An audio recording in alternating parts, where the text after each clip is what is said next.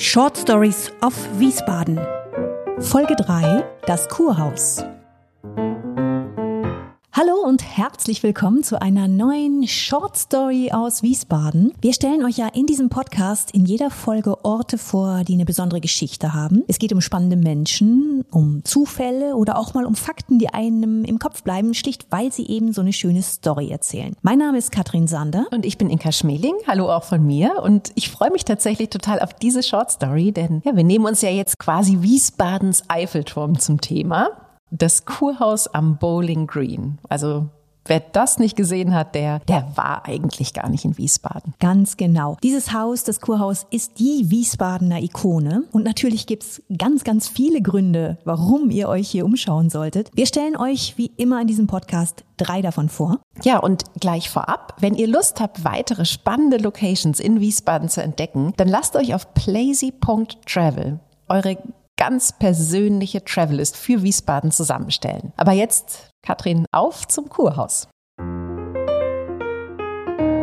Nummer eins der Gründe, warum ihr ins Kurhaus gehen solltet, ist das Foyer. Das Foyer ist nämlich eigentlich immer geöffnet Du kannst also deswegen total unkompliziert eintreten und hast dann erstmal diesen, diesen Aha-Moment. Du stehst im Foyer unter der 17 Meter hohen Decke. Über dir gibt's noch eine gewaltige Glaskuppel, ringsum Fresken und Statuen, auf dem Boden edler Marmor. Also hat was sehr Erhabenes.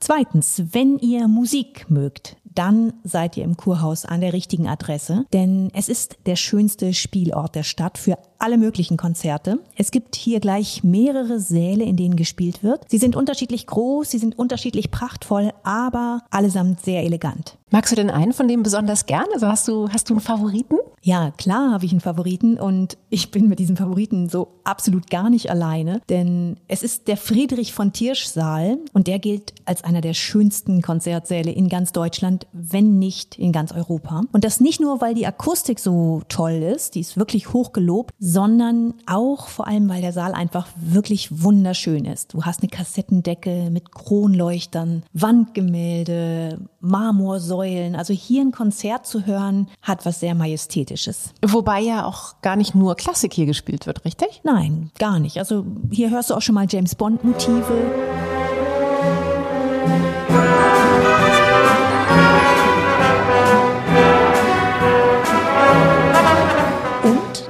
den Raum auch mieten für Partys zum Beispiel. Also du meinst James Bond-mäßige Partys dann naja, quasi.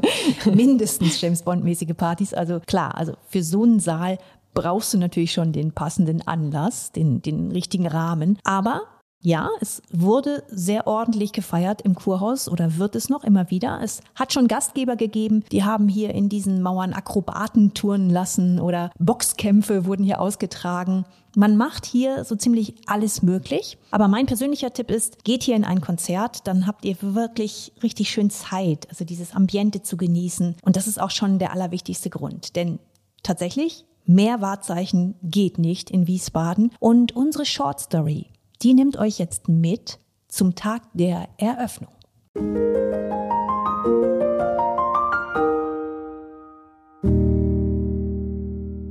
Versetzen wir uns ins Jahr 1907.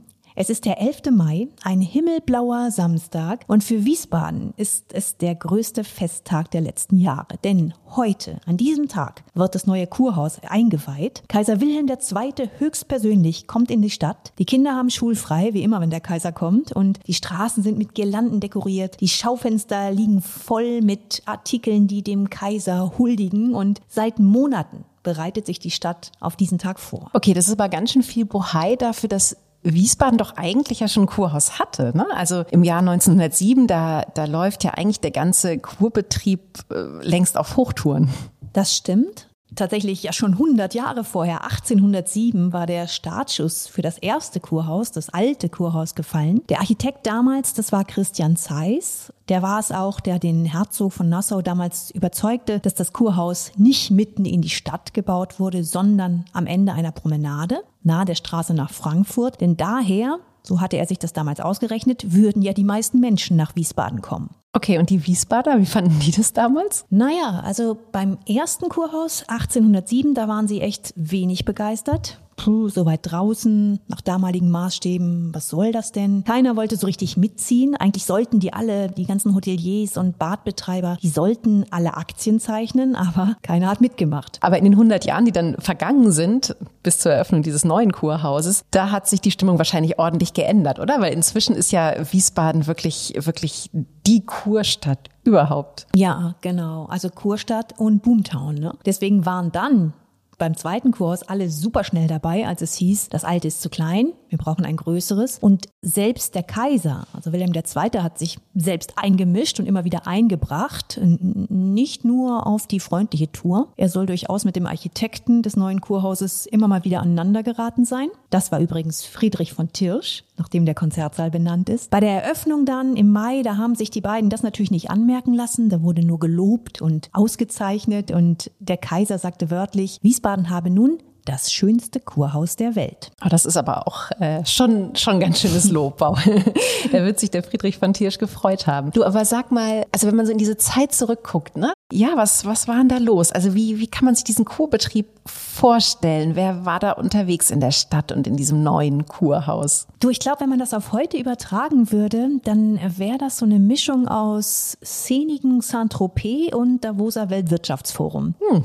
Ne? Also kein schlechter Mix. Wiesbaden war schlicht der Treffpunkt schlechthin. Du hattest deutschen Adel, du hattest britischen Landadel, russische Fürsten, dann einfach Geldadel aus ganz Europa, Ölmagnaten aus den USA, Professoren, Industrielle, also auch die Bildungselite. Insgesamt ein Publikum mit echt hohen Ansprüchen und durchaus auch vielen Sonderwünschen, wie das so überliefert ist. Es gab zum Beispiel im Kurhaus eigene Lesesäle 76 deutsche Tageszeitungen und dazu noch zwölf aus dem Ausland. Okay, und die, die Wiesbadener, wie waren die da involviert? Also gab es da irgendwelche Berührungspunkte mit diesem hochkarätigen Publikum? Naja, also das Wichtigste für die Wiesbadener war natürlich, dass die Menschen hier viel Geld in der Stadt gelassen haben. Trotzdem ist das schon auch eine Bubble für sich gewesen. Also die Kurgäste, die blieben untereinander. Man vernetzte sich, äh, zum Beispiel indem man Ansichtskarten schrieb. Das war damals echt Kult. Es gab dafür ein eigenes Schreibzimmer im Kurhaus. Ein ganzes Zimmer nur fürs Postkartenschreiben quasi, ja?